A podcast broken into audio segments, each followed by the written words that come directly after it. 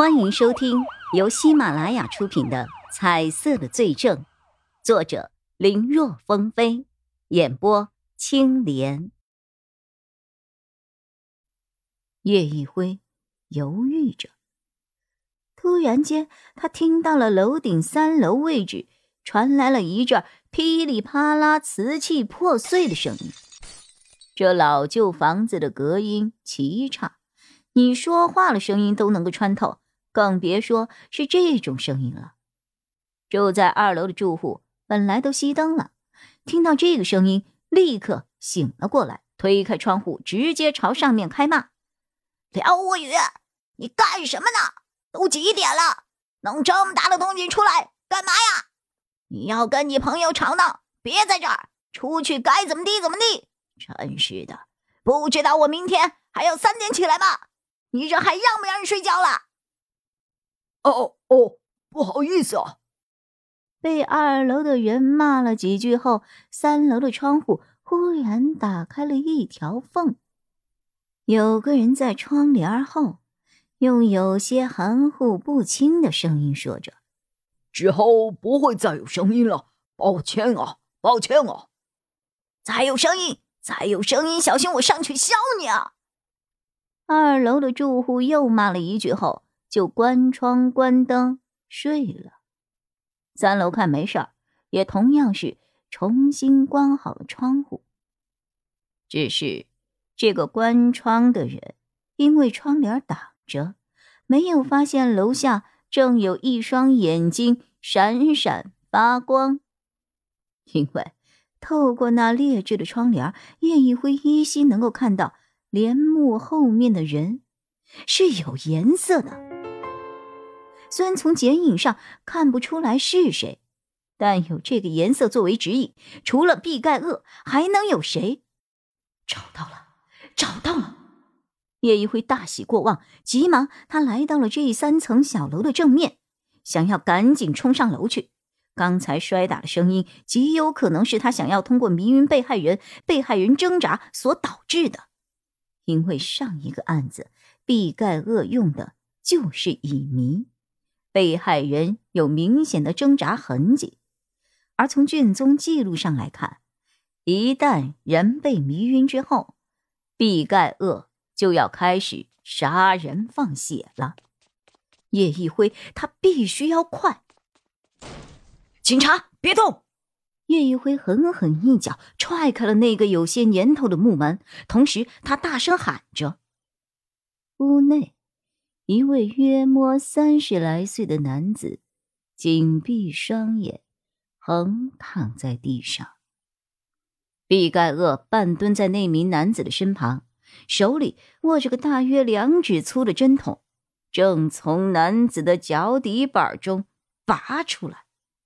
看那个针筒里。”已经充满了液体。叶一辉因为眼睛的问题，根本看不清楚那个液体的颜色，但眼下这样的情况，是傻子也能够猜得出那针筒里是什么东西。那颜色势必会是猩红的。毕盖厄被突然有人闯进来的情况给吓了一跳，手中的针筒一个没有拿稳，掉在了地上。他的面容虽然被口罩所遮掩，看不清楚，可从那惊慌的双眼中也可以知道，此刻的他是何种心情。慌乱过后，毕盖厄很快发现这个冲进来的人有几分眼熟，定睛一看，是你，你不是早就买票回 A、B 市了吗？叶一辉有些惊讶，心说：这个人怎么连这个也知道？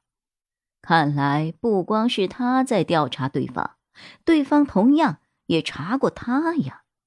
只可惜查他的人不够仔细，只知道他买了车票，却不知道他在正要发车的时候又从车上跳了下来。哼，没有抓到你，我是不会离开这里的。毕盖厄，现在证据确凿，你完了，完了。哼毕盖厄的眼中闪过了一丝慌乱，他精挑细选、乔装打扮，就是为了撇清和自己的关系。这一点他早已经驾轻就熟了。就连上一次被邻居突然发现问题，他也只是遗留了刚买的刀而已。要想抓他，难。总的来说，他觉得自己已经足够小心了。就连今天这次作案也是，本来预计的是一周前就要动手的，没有想到这个小警察却跑来敲自己的门儿。为了保险起见，他忍了一周。直到今晚才动手，可怎么也没有想到，那个本来已经被停职，而且已经离开的警察会突然的冒出来，更没有想到会被对方给逮一个正着。莫非这个人是老天派来的克星不成？否则他实在理解不了，为何一个素未谋面的、还不是本市的一个小小派出所的民警，会突然找上门来，还给了他一种看穿一切的感觉。他从一个乡下的穷小子，拼命奋斗，才有了如今的一切。难道就要在今天付诸东流吗？他不甘心，不甘心啊！第一次被人目睹做了案，即便是他之前曾经给自己做过一些心理建设，可一到真的被人看到的时候，全然不是假想时的那么简单。毕盖厄只觉得自己心里还是一阵的慌乱，全无平时的冷静。不过，好在他也是大风大浪里闯过来的人，他狠狠的咬了一下舌尖，那满嘴的血腥和那个强烈的阵痛感，让他慢慢的从惊慌之中回过了神。这一冷静下来，毕盖厄立刻发现了不对劲儿。随着那个小警察的出现，他以为自己是中了警方的计。